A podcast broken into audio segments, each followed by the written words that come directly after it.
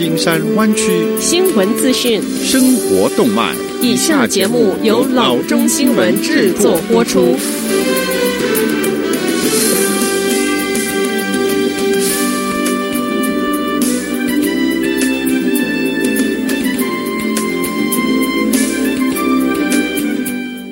各位听众，大家好，欢迎来到老中广播电台的节目，我是君君。我们首先来关注今天的旧金山湾区地方消息。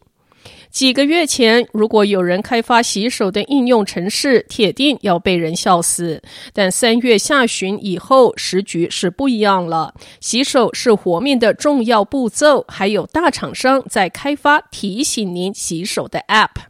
根据 Samsung 的说法，来自 Bangalore Samsung 研究所，或称为 SRIB 的用户体验和可穿戴团队，有一小群的设计师与开发者，过去两周日以继夜的工作，提出一个有助于您洗手保持健康和安全的解决方案。他们开发出一款名为 Hand Wash 的 Galaxy Watch 应用程式，来提醒穿戴者要洗手至少二十秒。它设计有预设的间隔提提醒时间，这是可以由佩戴者自行定义，会让应用程式在二十五秒结束之时发出嗡嗡声，额外的五秒钟是用于涂抹肥皂。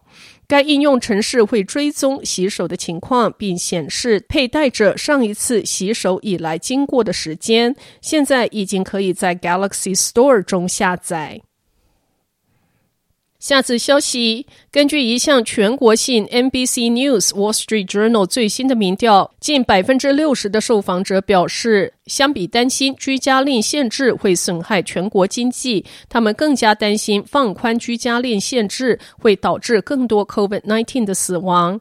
不过，尽管民主党和无党派人士中多数人对新冠病毒的担忧程度高于对经济的担忧，但共和党在这个问题上存在分歧。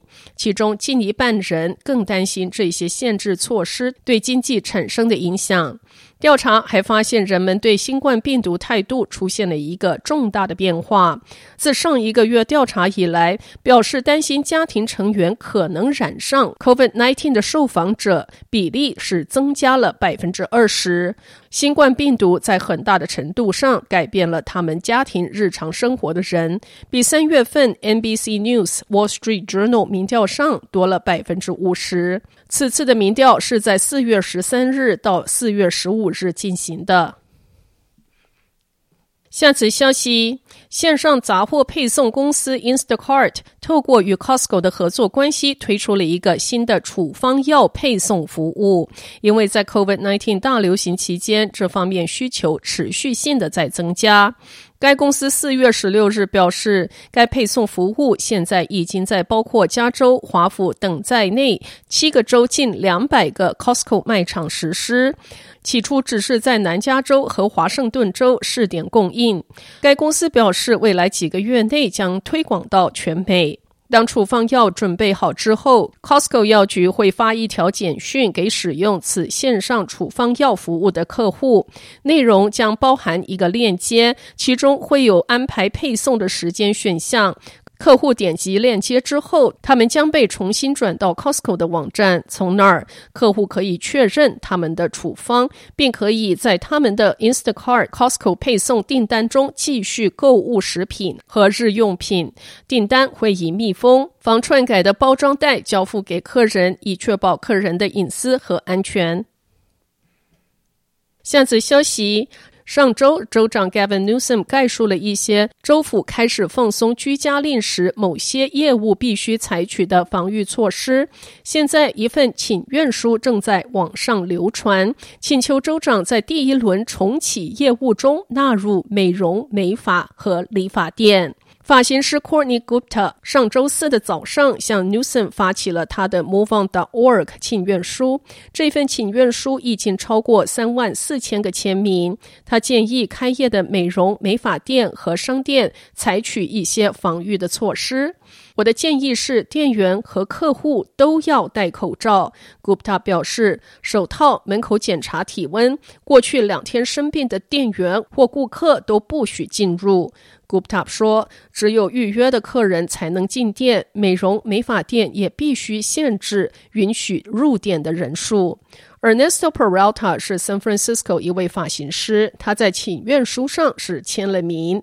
他很想回到工作的岗位，他同意所有建议的防御措施。同时，他说他也会暂停某一些服务的项目，好比说刮胡子。我要停止这一项服务多一点时间，Peralta 说。任何与脸或靠近眼睛、鼻子附近任何一个地方的操作。都暂停更长的时间。到目前为止，州长办公室和地方当局还没有就软性重启的业务类型做出任何最终的决定。